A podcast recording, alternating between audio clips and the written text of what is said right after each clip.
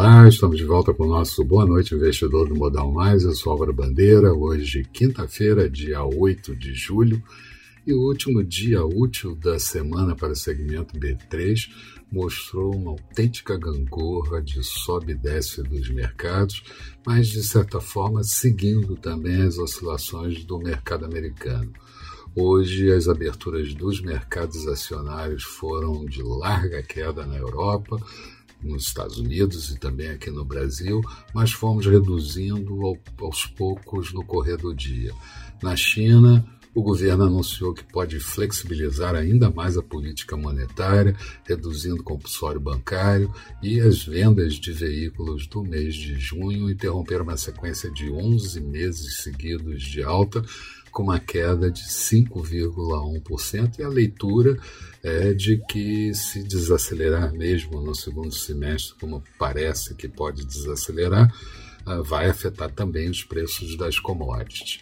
Christine Lagarde, presidente do Banco Central Europeu, falou sobre a revisão de política monetária que será implementada já na reunião do próximo dia 22 do 7, com foco numa vertente mais climática e alterou as expectativas de inflação para 2%, podendo oscilar acima transitoriamente e diferente do Fed, que trabalha com uma média de 2% de inflação. Aliás, o Fed de Nova York anunciou mercados secundários de bônus corporativos já a partir da próxima segunda-feira, dia 12.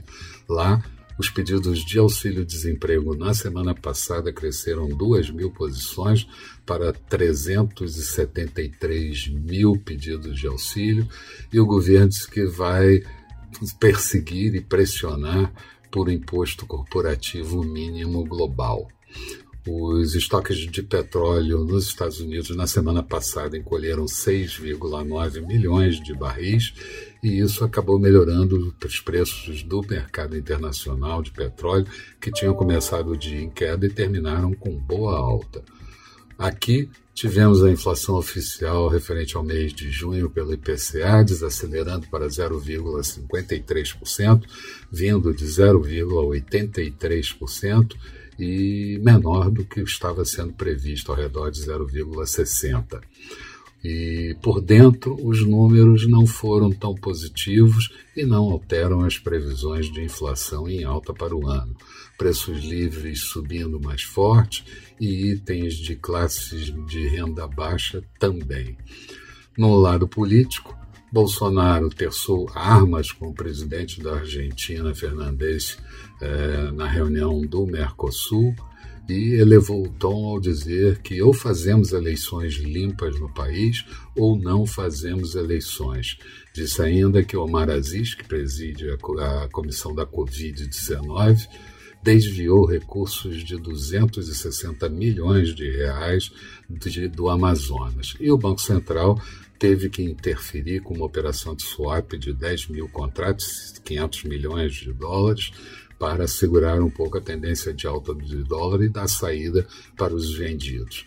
Mais detalhes do que aconteceu no dia você vai encontrar no texto associado a esse vídeo que vamos colocar no blog do Modal Mais. Passa lá, dá uma olhada. Resumo do dia: Bovespa fechando com queda de 1,25%, mas mantendo aquele patamar dos 125 mil pontos como uma zona de suporte importante. Dow Jones em queda de 0,75%, Nasdaq com queda de 0,72%, petróleo subindo 1,02%, WTI em Nova York, 72 dólares e 94 centes o barril. Euro em alta para 1,184 do dólar. Dólar por aqui fechando com alta de 0,29%, moeda americana a R$ 5,25, mas ao longo do dia chegou a arranhar R$ 5,32. Amanhã, feriado no mercado, bolsas fechadas por aqui, mas ainda assim vamos ter a primeira prévia do IGPM do mês de julho por aqui. A inflação na China, no, pelo preço ao consumidor e preço no atacado no mês de junho, que sai durante a madrugada, e nos Estados Unidos, os estoques e as vendas no atacado referente ao mês de maio.